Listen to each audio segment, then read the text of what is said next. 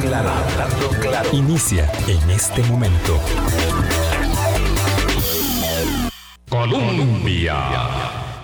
Con un país en sintonía, ¿qué tal? ¿Cómo están? Muy buenos días. Hoy es martes 8 de junio. Gracias, muy bienvenidas y bienvenidos a nuestra ventana de opinión. Nos vamos a conectar virtualmente con nuestro buen amigo, eh, don Sergio Araya, politólogo, para mm, dar cuenta de una circunstancia que esta semana nos va a tener el ojo puesto esta y otras circunstancias eh, de carácter internacional, precisamente en la agenda externa. Eh, se trata no solamente de las complejas eh, elecciones en segunda vuelta, el balotaje en Perú, sino también de la visita de la vicepresidenta de los Estados Unidos, Kamala Harris, a Guatemala ayer y a México hoy. También eh, las elecciones de medio periodo en México. Eh, en fin, vamos a hacer repaso de varios asuntos de carácter internacional sin dejar de lado esta misma semana. Espero eh, que lo podamos incluir en la agenda. el acuerdo que realmente es histórico, de ello se ha hablado durante mucho tiempo, pero lo adoptaron el fin de semana los países más poderosos del planeta, que son los integrantes del grupo G7, eh, que eh, tiende por mm, primera vez a tratar de establecer una línea, un curso de acción para eh, la imposición de un gravamen de, de carácter global para las corporaciones internacionales. Se refiere esto a las multinacionales, a las empresas tecnológicas. Eh, y cómo es que hacer algo tan complejo puede en efecto llegar a concretarse en decisiones que puedan generar mayor mm, justicia tributaria a nivel global y un establecimiento de reglas claras para todos los países, eh, porque eh, tanto para efectos de paraísos fiscales como para efectos de lo que se llama la carrera a la baja, que es el hecho de que durante tantos años países eh, muy eh, significativos en este juego hayan estado poniendo condiciones a la baja, reduciendo impuestos para el establecimiento, el asentamiento de grandes compañías, evidentemente eso hace que todo esté muy relacionado y que una nación como la nuestra dependa absolutamente de decisiones de carácter global para poder eh, ir con un mecanismo que localmente también establezca más justicia tributaria. Este es un temazo eh, y está también caliente en la agenda internacional. Pero bueno,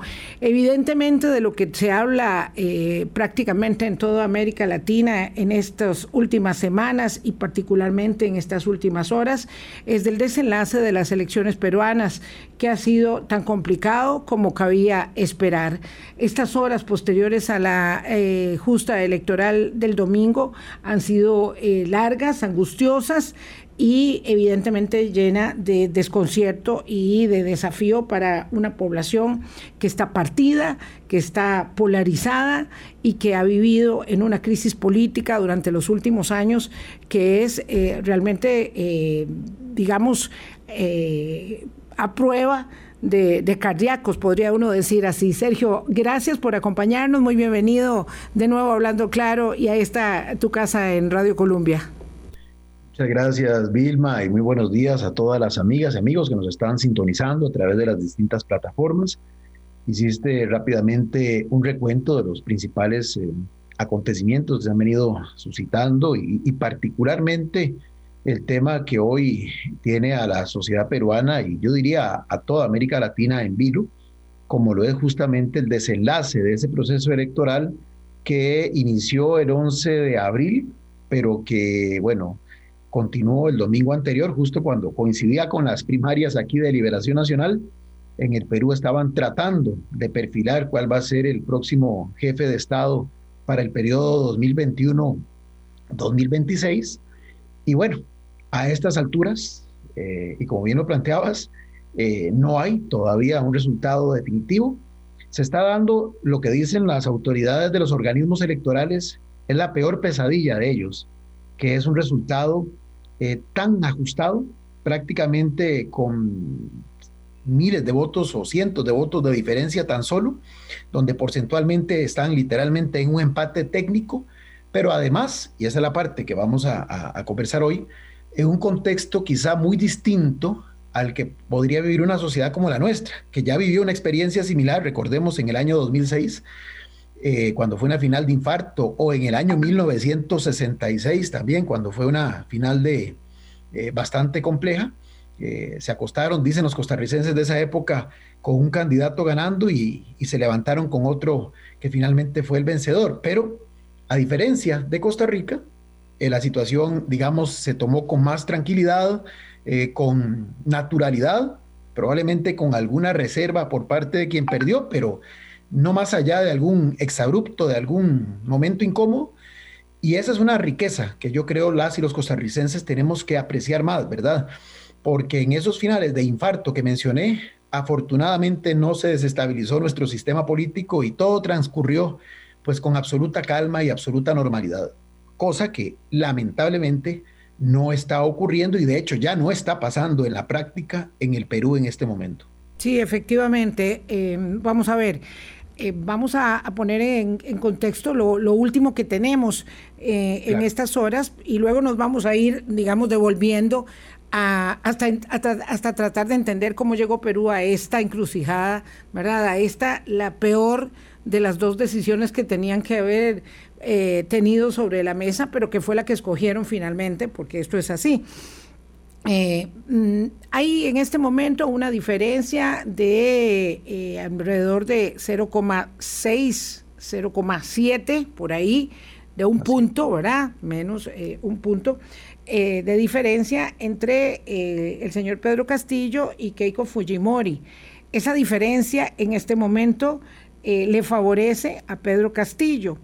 Y anoche, ya viendo que se le escapa nuevamente la elección de las manos a Keiko Fujimori, que es una mujer muy joven, tiene 46 años, pero eh, en términos políticos debe ser como, como esas tortugas, ¿verdad? Que, que viven muchísimos años porque es su tercera elección, su tercera segunda ronda eh, y está a punto de perderla. Eh, de, perseverancia, de falta de perseverancia, no se le puede acusar. Pero bueno, ayer en la noche ella dijo que em, algo que se interpretaba como posible fraude, pero que cuando uno escucha la declaración, lo que está hablando es de impugnaciones en mesas que va ganando eh, su partido. ¿verdad? Eh, por parte de la, agrupación de Pedro Castillo. lo cierto es que ella va mm, perdiendo en este momento por unos 90 ocho mil votos, según entendí, y eh, está apostando, y ahí es bueno explicar cómo es que es este sistema, al voto de los peruanos en el exterior que no se han contabilizado como en alrededor del 70%. Son los votos que, que están faltando de contabilizar y ella obviamente por la primera vuelta asume que esos votos le van a favorecer en gran eh, mayoría. ¿Es así más o menos para irlo eh, contextualizando, Sergio? Efectivamente, eh, vamos a ver, como bien planteas, bueno, esta elección peruana, eh, que era la elección que correspondía a efectuar en el año 2021, estuvo eh, precedida de una serie de elementos que han venido tensando aún más el ya enrarecido ambiente social y político peruano. Eso lo vamos a ir profundizando a lo largo del programa, pero digamos, para comenzar de lo inmediato hacia atrás, el día 11 eh, de, abril se efectuó la primera ronda. Recordemos que en el Perú para ganar, como en la mayoría de los países, se requiere el 50 o más por ciento de los votos válidamente emitidos. De lo contrario, hay segunda ronda entre los dos más votados. Pero eso que no sería nada de extrañar, insisto, porque está así consagrado inclusive en su constitución, en esta ocasión arrojó una situación muy peligrosa y es que hubo una fragmentación una oferta electoral diversa, pero además todas las fuerzas políticas no lograron congregar ninguna más del 20% de los votos en esa primera ronda. De hecho, don Pedro Castillo del Partido Político Nacional Perú Libre y doña Keiko Fujimori, que es hija de Alberto Fujimori, quien recordarán las y los costarricenses y los que ya son un poco más eh, jóvenes, eh, pues se los indicamos, ejerció con mano dura el poder en el Perú de 1990 al año 2000. Inclusive en 1993 promulgó una constitución política, se dio el famoso autogolpe cuando cerró el Parlamento, en fin. Y eso sí se le abona como, como elemento positivo el que lograra eh, acabar con el grupo terrorista este Sendero Luminoso, que era un grupo que generaba gran zozobra en la, especialmente en la zona rural del Perú, más que estaba conectado con el crimen organizado, eh, especialmente con el narcotráfico. Bueno, Alberto Fujimori en Perú, a pesar de esto, y bueno, y por esa mano dura, eh, y porque en el ejercicio del poder se le pudo documentar que tuvo flagrantes violaciones a los derechos humanos, fue acusado por derechos de, eh, por violación a derechos de, este, a estos derechos humanos por crímenes de lesa humanidad y bueno, eh, inclusive ha permanecido en, la cárcel, en este caso por razones de enfermedad y por su avanzada edad eh, con arresto domiciliar, pero este, fue una figura, digamos, que desde que se introdujo como un outsider en la vida política a finales de la década o, o a inicios de la última década del siglo anterior, eh, vino y transformó totalmente el escenario político peruano.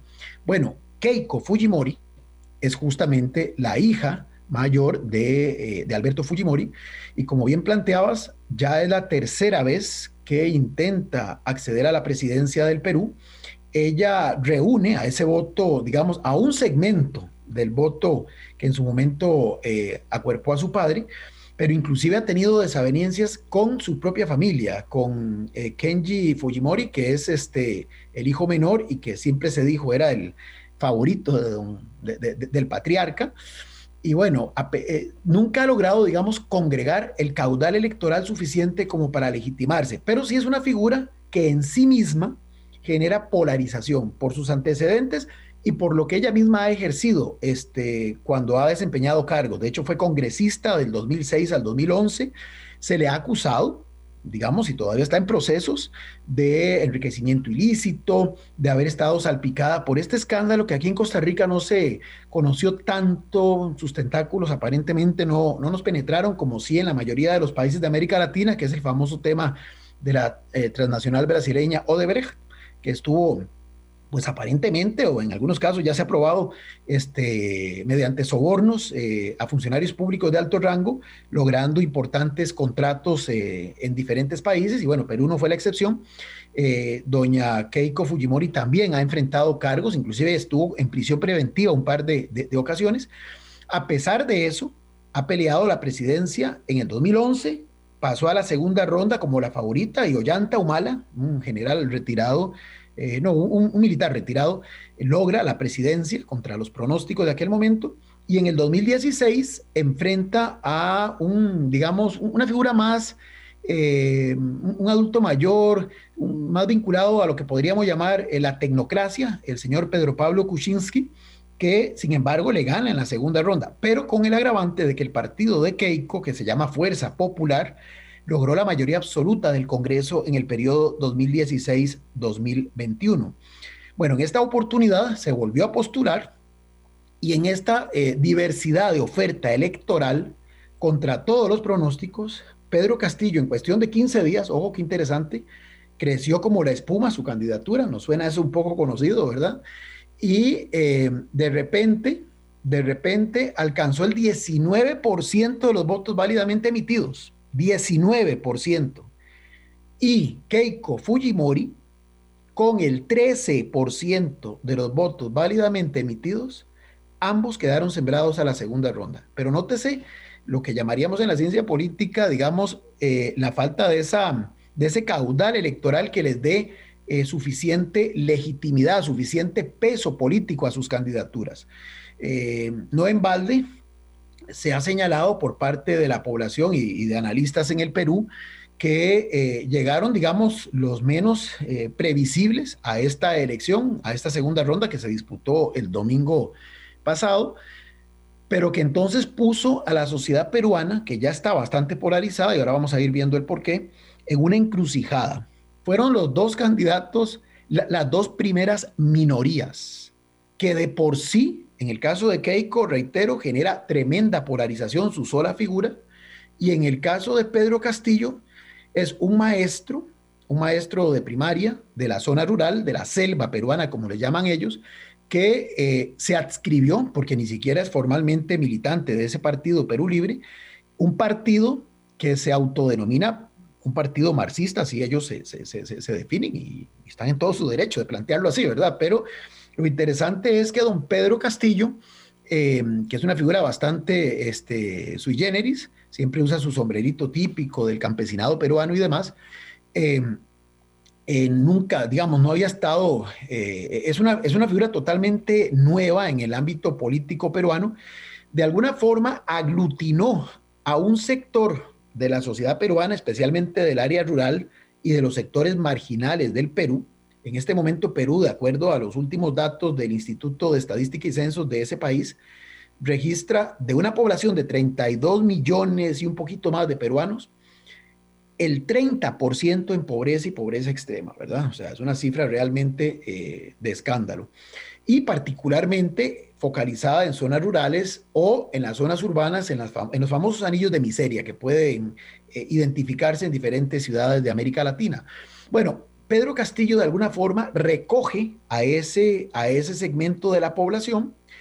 Él, por ejemplo, aunque se trató de moderar en esta segunda vuelta eh, para no, digamos, generar eh, em, temor de parte de algunos sectores más este, conservadores de la sociedad peruana, porque Keiko se encargó entonces de endilgarle, justamente de conectarlo con el partido que lo postuló al poder y de prácticamente decir que esta era una cruzada entre la democracia contra el comunismo, así eh, al mejor estilo de la antigua Guerra Fría. Eh, bueno, Pedro Castillo trató de moderar su discurso, sin embargo, en algunos de los planteamientos, eh, en algunos de los planteamientos que ha, que ha señalado como sus propuestas de gobierno, habla de, de sustituir la economía social de mercado que, que existe, que existe en, en, el Perú, consagrada así en la constitución política, ¿verdad? Y este, prácticamente, em, ya, voy a plantearte, eh, es un 30% de los peruanos que están en pobreza, ¿verdad? Eh, de 32 millones se ha alcanzado lamentablemente ese nivel de pobreza. Eh, y solo en pobreza extrema alrededor de 3.330.000 eh, peruanos que, que, ya no pueden cubrir, pero ni siquiera sus necesidades básicas. Eh, es una cifra realmente este, terriblemente eh, potente, ¿verdad? que además genera un nivel de, de, resentimiento y, de legítima este, frustración que evidentemente también tiene a este país sumido en la, en la crisis política en la que se encuentra. Pero volviendo al tema, eh, don Pedro Castillo, por ejemplo, ha hablado de eliminar la economía social de mercado que está consagrada en la Constitución peruana, la Constitución del año 93, dicho sea de paso, y la quiere sustituir por algo que él llama la em, economía popular de mercados, economía popular de mercados. Eso pues habría que precisar bien en qué consiste y qué alcance tiene ha generado suspicacia en los sectores, eh, especialmente en, el empresariado eh, y en los inversionistas eh, peruanos y en los que observan la, situación peruana desde el exterior, porque ha hablado de renegociar todos los acuerdos que se tienen con distintas transnacionales que están asentadas en el Perú y que, por ejemplo, desarrollan lo que es este la explotación de recursos naturales. Recordemos que Perú tiene eh, minería y es una de sus principales este, fuentes de generación de ingresos. Entonces, todo esto, digamos, le permitió a Keiko Fujimori, que tampoco es que tiene unos planteamientos muy claros en términos de democracia y que más bien se le acusa de ser este, muy congruente con la política de su padre, proclive al ejercicio autoritario del poder y a la mano dura, pero Keiko de alguna forma reivindicó ser entonces la eh, que de alguna forma defendía el statu quo, la legitimidad del modelo democrático. Para algunos analistas un poco eh, exagerada esa postura, pero bueno, estamos en el contexto de una campaña donde hay polarización y lamentablemente se tienden a hacer este tipo de generalizaciones y de, y de magnificar cosas para tratar de atraer apoyo electoral. Y lo que sí se dio, y es un fenómeno particularmente interesante, es que Keiko en esta segunda ronda, reitero que llegó a ella con un 13% de los votos válidamente emitidos, eh, aglutinó a las fuerzas que podríamos decir representan el centro y centro derecha del país. Inclusive simbólicamente, ¿verdad? Eh, Mario Vargas Llosa, que fue el gran contendor de Alberto Fujimori en la década de los 90 del siglo pasado, le dio la adhesión este, pública a Keiko en esta elección. Sin embargo, y esto es interesante, como ella genera también polarización en sí misma y no genera confianza ni credibilidad a ciertos sectores de la sociedad, fue una suerte de apoyo condicionado, ¿verdad? Inclusive he leído varios este, comentarios de algunos eh, operadores políticos y de algunas, eh, de algunas personas que generan opinión pública en el Perú, donde claramente dicen, así, podría resumirlo en esta expresión un poco coloquial, eh, ante lo más grave, lo menos grave, ¿verdad? Es decir, no es que le estoy endosando a Keiko porque se ha reinventado y, ha pedido disculpas y ha hecho un acto de, de, constricción y está ahora completamente en la línea de lo que a mí me gusta, sino que ante la posibilidad de que don Pedro Castillo sea el que resulte electo y el peligro que significa para el sistema político peruano, no queda más remedio que endosar el apoyo a Keiko Fujimori. Claro, me gusta mucho que hayas llegado a este punto, te he eh, mm, dejado hacer toda esta elaboración porque este es un tema que no nos es, digamos, eh, eh, propio respecto de nuestra, digamos, cotidianeidad como sociedad política, entonces es muy importante entender todo este cuadro que es complejo, pero me gusta mucho que hayas llegado a este punto porque mm, don Manuel García y don Sergio Eric Ardón me planteaban respecto de la invitación que hicimos para este programa, que cuando estábamos afirmando que los pragmáticos este, señalaban que Keiko era el mal menor, me decía, bueno, ¿y desde cuál perspectiva? ¿Y desde qué visión de mundo? ¿Como para quiénes eso favorece? Y claro, estaba eh, justamente recogiendo adhesiones de esas que no son muy entusiastas, pero que se han vertido eh, en, estamentos económicos, políticos, sociales y académicos incluso eh, respecto de esta segunda vuelta, señalando justamente, ¿verdad?, que no es que se trata de una entusiasta adhesión a Keiko Fujimori, sino que, y ahí es donde quiero que entremos después de la pausa, sino que el, la falta digamos, de, claridad y más bien todo lo contrario, la confusión conceptual que plantea eh, Pedro Castillo en términos de qué es lo que quiere hacer.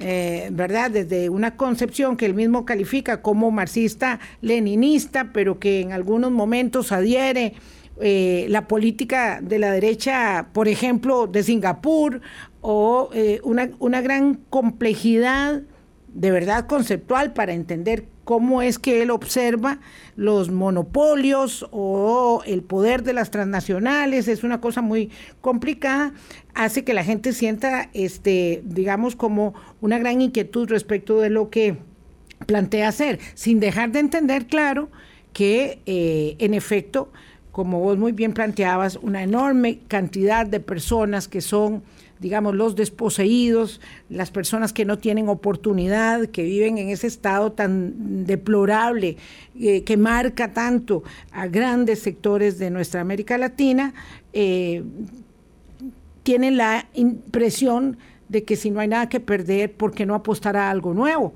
¿verdad? A algo que pueda ser distinto eh, de, lo que, de lo que tienen o de lo que han tenido hasta ahora. Hago la pausa y regresamos con Sergio Araya. Hablando claro. Colombia. Con un país en sintonía, son las 8.28 minutos de la mañana. Conversamos eh, con Sergio Araya, politólogo, y observamos eh, el panorama desde lejos en Perú.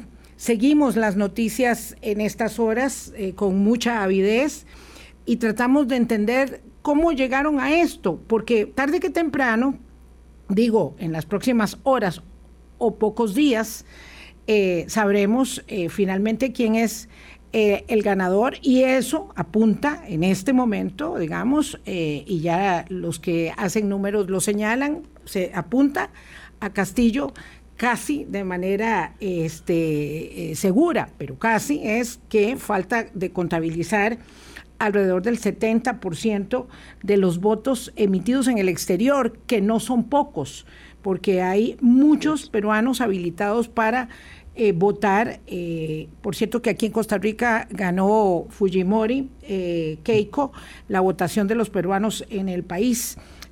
pero bueno, los contingentes que son más significativos son los de los Estados Unidos y España. y esos faltan de contabilizar y ahí es donde la candidata fujimorista piensa que puede revertir el tema. Ahora la situación es muy tirante, ya ella advirtió que eh, había algún, algún sesgo de irregularidad, pero yo quisiera, Sergio, que señalaras algo que me parece fundamental. Si hay algo de lo que pueden, digamos, este, vanagloriarse los peruanos en un momento, por dicha que nosotros también, en un momento de tanta inestabilidad política como la que se está viviendo en los últimos años, es de que tienen un tribunal de elecciones, una oficina nacional de procesos electorales, se llama allá la OMPE, que es, em, digamos, garante de la pureza de sufragio con un sistema electoral seguro eh, y transparente.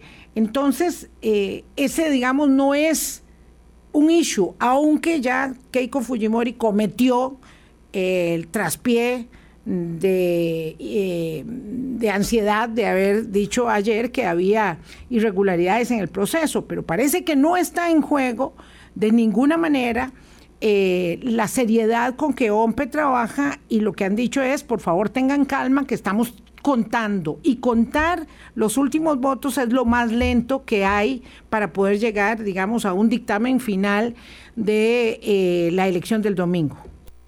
Totalmente, esa es tal vez la ventaja, digamos, eh, que tiene en este caso eh, la elección peruana, que como bien plantea Vilma, cuenta con una oficina que se ha ido depurando, que se ha ido...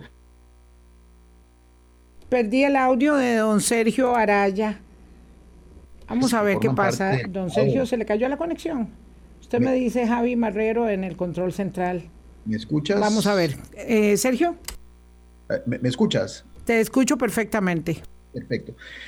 decía en alusión a lo que estabas planteando que este, esta, esta, esta mm, oficina de, procesos electorales, digamos, se ha ido depurando con el devenir de los años, con el fortalecimiento, digamos, de, de, la institucionalidad democrática, que a pesar de los vaivenes en este ámbito, afortunadamente para las y los peruanos, sí ha ido este, consolidándose con el respaldo de otros organismos, entre ellos, y por eso decía el César lo que es del César, eh, Vamos a ver, algo se nos está desconectando y no sé si es si es aquí. Bueno, es a él. Sí, este, vamos a ver. Eh. Si no logramos reconectar para tener una buena, un buen audio, porque en esto evidentemente manda eh, el audio y no la imagen, a lo mejor nos vamos por teléfono. Ah, se nos fue. Sí, no lo tenemos. Vamos a tratar de, reconectarlo. Bien, una de las cosas que yo quisiera eh, señalar mientras logro conectar nuevamente con Sergio, este, es que eh, para propios y extraños, el trabajo de la, de la Oficina Nacional de Procesos Electorales es eh, un trabajo nítido. Entonces, no se puede, digamos, elaborar eh, la, hipótesis De, la, de la teoría conspirativa, aunque por supuesto el mecanismo de la impugnación de actas es, es, habitual y lo conocemos en todas partes. Lo que pasa es que con un empate técnico como el que se ha dado, evidentemente la circunstancia es muy compleja. A mí me llamó la atención muchísimo en un foro que escuché ayer.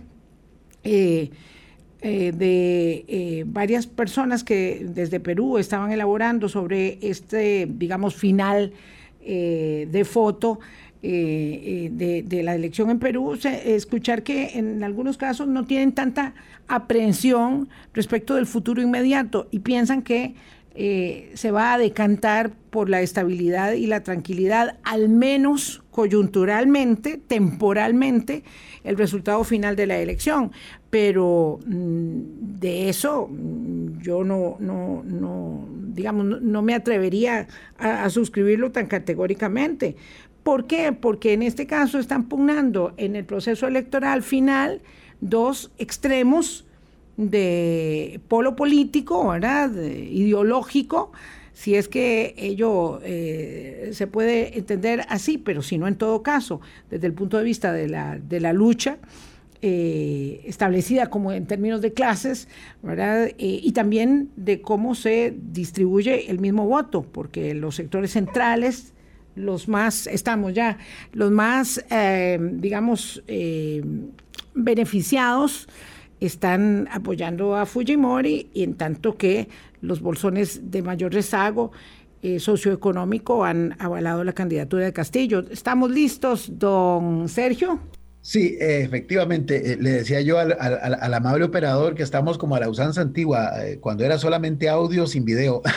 Y bueno, está bien, aquí está don Javi Marrero resolviéndonos los problemas eh, de, las condiciones con las que tenemos que trabajar cuando estamos en vía Zoom. Adelante. No, decía que en la línea de lo que planteabas, que efectivamente un aspecto, digamos, que en esta oportunidad, digamos, es una ventaja o es algo positivo, es que la Oficina de Procesos Electorales del Perú se ha ido robusteciendo con el paso de las décadas, eh, inclusive con el acompañamiento de otros organismos electorales de la región, entre ellos, y al César, lo que es del César, decía yo, eh, del mismo tribunal nuestro, que es un referente a nivel internacional. A veces eh, es importante plantear esto porque muchas veces menospreciamos lo nuestro y, y decía un viejo eslogan que lo nuestro es mejor porque es nuestro. Bueno, en el caso del Tribunal Supremo de Elecciones, honor a quien honor merece y, varios de sus funcionarios técnicos eh, han acompañado, digamos, todo este proceso de, robustecimiento de esa, de esa este, oficina, como se le llama en, el Perú, al, equivalente a nuestro Tribunal Supremo de Elecciones. Eh, imagínense que es tan importante en este momento el corte lo que dice es que hay una diferencia de 83.549 votos a favor de Pedro Castillo pero efectivamente, eh, como señalabas, falta todo el voto en el extranjero, que si por la víspera se saca el día y por los datos que se han venido arrojando en lo que se ha logrado ir escrutando, pareciera que mayoritariamente es favorable a la, en este caso, a la candidatura de, Fujimori, de Keiko. Pero igual, ellos apuestan, extrapolándolo, que eh, eh, el conjunto de los peruanos que habrán acudido a las urnas sí puede llegar a los 334 mil aproximadamente, como bien señalabas, procedentes de distintos países del mundo, pero especialmente de los Estados Unidos, de España, de algunos eh, en el mismo América del Sur, donde hay este, importantes comunidades peruanas. Pero vamos a ver, sí hay un tema desafortunado que ha sido, digamos, esa, esa conferencia de prensa donde doña Keiko a pesar de que ella y don Pedro Castillo, ambos, eh, de cara a esta segunda ronda y previendo que iba a ser un, final realmente de infarto, aunque en algún momento Pedro comenzó con una ventaja importante, pero se le fue acortando conforme pasaron las semanas, em, previendo este cierre tan, digamos, em, duro, tan, tan de, de, Photoshop, como dicen, de, de Photoshop, este, habían manifestado y habían firmado un documento donde eh, declaraban que iban a respaldar al ganador, es decir, que iban a aceptar los resultados. Eso que en Costa Rica nos parece tan obvio, hay países en los que todavía no hay una cultura política tan arraigada en ese sentido, ¿verdad? Entonces, eh, existía una suerte de esperanza de que más allá de que los resultados fueran tan ajustados, existiera esa disposición de ambos candidatos a respetar esa palabra empeñada y expresada en un documento por ambos firmado. Bueno, doña Keiko ya comenzó a plantear algunas dudas, inclusive ha estado en la mañana de hoy dando una conferencia de prensa donde dice tener video de que inclusive hubo alguna manipulación en las mismas juntas receptoras de votos y más allá de lo que planteabas muy bien, de que mediante las impugnaciones a las, a las eh, actas ya eh, emitidas, se trata de dilatar el proceso de recuento de los votos eh, ahora agregó ese elemento que sí le pone un poquito, digamos, de mayor tensión. Ya Pedro Castillo, digamos, en, en, contra, en, contraofensiva, ha convocado, este, aparte de sus seguidores, a que se congreguen en algunos puntos neurálgicos de, algunos eh, sitios del país. Y esto, pues, en nada favorece a ese clima de tranquilidad que debe de prevalecer, especialmente cuando no hay este, claridad de cuál va a ser el desenlace final. Pero yo quería, tal vez, si me lo permites, eh, este es un contexto muy complejo, además de los números que mencioné en términos de pobreza, eh, bueno, el desempleo se disparó, hay que entender que el Perú no se sustrae al fenómeno de la pandemia, ¿verdad? En el que estamos todos inmersos como, como mundo, como, como globo terráqueo, y esto pues ha agudizado aún más. Es decir, la, problemática que se vive en Costa Rica es la misma que se vive en el Perú, pero más agravada, porque las condiciones de entrada peruanas eran todavía mucho más eh, complejas, más difíciles que las que podríamos encarar acá. Sí, estamos hablando eh, del país que tiene mayor letalidad del mundo entero. Además, y entonces ese tema, ¿verdad? Eh, ya de por sí, en sí, la crisis sanitaria era muchísimo más compleja pero adicionalmente los impactos de las medidas que se tuvieron que adoptar, que fueron muy parecidas a las de la mayoría de los países en el orbe, también este, profundizaron eh, el problema de pobreza, de desempleo y demás. Pero agréguele que el tema de la vacunación ha sido todo un problema, inclusive se dio un escándalo de las famosas eh, vacunas supuestamente, el vacunagate, le dicen algunos, las vacunas de cortesía, les dicen algunos medios de comunicación en términos despectivos, eh, casi que en términos sarcásticos, que involucró a 480 figuras de la élite política, de la élite empresarial, inclusive al nuncio apostólico que representa... periodistas también. Medios, periodistas que de alguna forma este, em, le, echaron más fuego a la hoguera, como se dice popularmente. Eso es lo que hace que la gente esté harta ¿verdad? Que la gente eh, viva en esta permanente eh, circunstancia de, no de desconcierto, sino de hartazgo y que esté dispuesta a cualquier cosa. Por eso es que eh, la situación de Perú, Sergio, es tan sobrecogedora, porque finalmente tienen que llegar a escoger entre una candidata con un pasado de corrupción, con un padre acusado de crímenes de lesa humanidad, eh, con una divisa política tan manchada como esa, y un señor eh, que puede ser muy decente, pero que no tiene la menor idea de cómo se maneja la cosa pública, que además tiene unos vínculos, que no lo hemos dicho, muy mm, particulares con un sujeto macabro que es Vladimir Cerrón, que a su vez está vinculado con Sendero Luminoso, eh, que, que, evidentemente eh, fue aplastado por Fujimori, pero de eso eh, no solo quedan recuerdos, también quedan algunas, algunas reivindicaciones en actos que se, que se han presentado incluso recientemente. En fin, esa, esa crisis política, esa desconexión, porque ahora vamos a hablar de eso en lo que nos queda de programa, eh, Sergio, de la crisis de los partidos políticos, del hecho de que llegaron 18 candidatos a la elección, eh, de los cuales en realidad creo que solamente dos tuvieron una convención interna. Entonces son candidatos escogidos a dedo y eso también nos debe permitir entender la importancia que tiene el proceso de primarias de los partidos políticos que también practican democracia a lo interno, ¿verdad? Lo, lo venimos eh, teniendo eh, eh, fresco por, por, lo del domingo y lo que va a pasar también en las próximas primarias. En fin, estamos hablando de una crisis política que se superpone a todas las demás crisis que de por sí tienen los peruanos todo el tiempo. Eh, y agrégale, bueno, hubo lo que sí fue, digamos, eh, conocido por a través de la prensa internacional, ¿verdad? En, este lapso, cuatro, cuatro presidentes, eh, dos designados por el Congreso, inclusive uno que era el presidente del Congreso, que entró a sustituir al otro, a los dos, tres días tuvo que también renunciar porque la forma en que aplacó manifestaciones en contra de su designación fueron, digamos, cuestionadas por el nivel de violencia institucionalizada que, que, auspició y que inclusive eh, provocó muertes de algunos manifestantes. Es decir, es una situación realmente convulsa. Y, y, le voy a agregar algo más. El 28 de julio es cuando asumirían quien gane esta famosa elección de segunda ronda, más los diputados del Congreso. Eh, queda un Congreso partido, queda un Congreso partido, es decir, donde ninguna fuerza política tiene mayoría para nada, donde se supondría tendrían que buscar acuerdos, pero en este clima de tensión y de polarización se ve poco viable en lo inmediato que se consiga esto.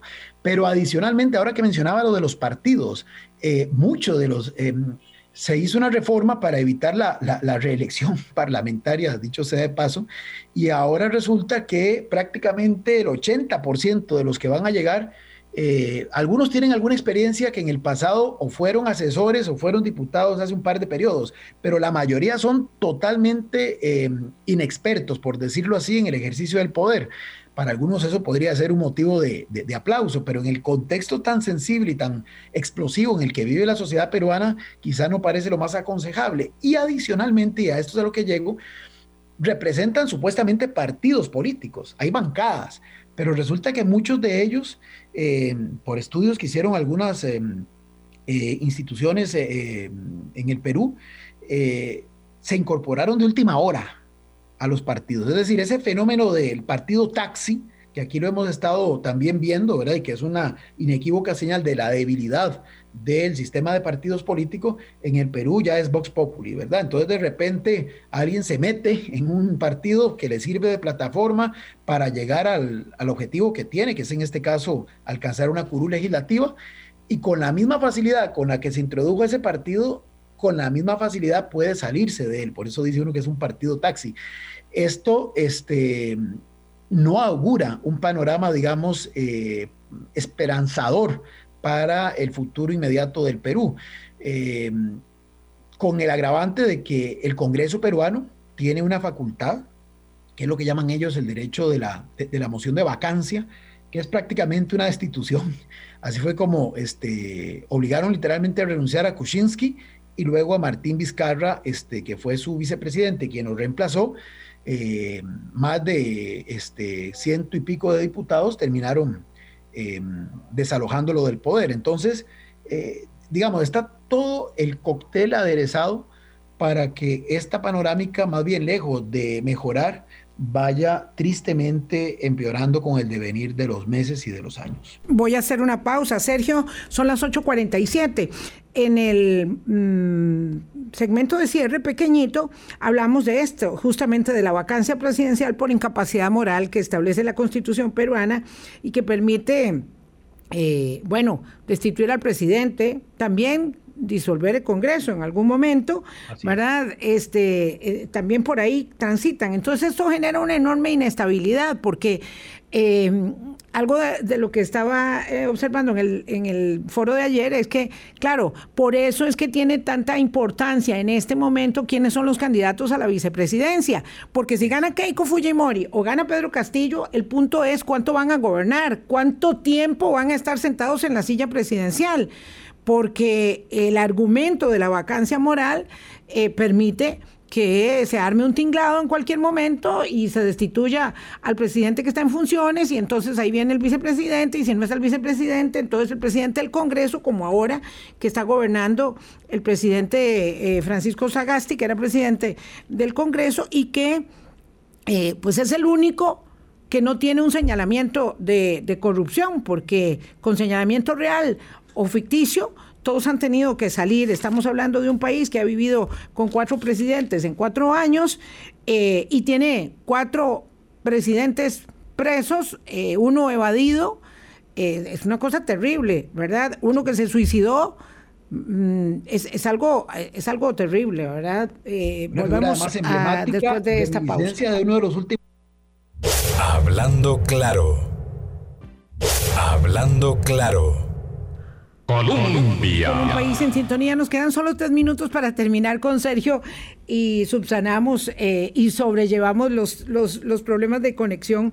Eh, eh, Sergio, hay una crisis de representación, hay una crisis política en el Perú, independientemente de que gane Castillo o lograra eh, la hazaña que se propone Fujimori, lo cierto es que aquí mm, poco mm, pasará para que estén sumidos en esta mm, inseguridad nuevamente de votar al presidente que está en la silla y eso nos hace reflexionar sobre la importancia de tener partidos políticos fuertes, partidos políticos con democracia interna real para vertir eso en la democracia y tratar de responder, que es lo más difícil, a las demandas y exigencias ciudadanas en un momento en que eh, pues esas demandas y exigencias claramente están superadas, eh, digamos, dejadas de lado respecto de lo que eh, pueden hacer los partidos y los sistemas mismos democráticos.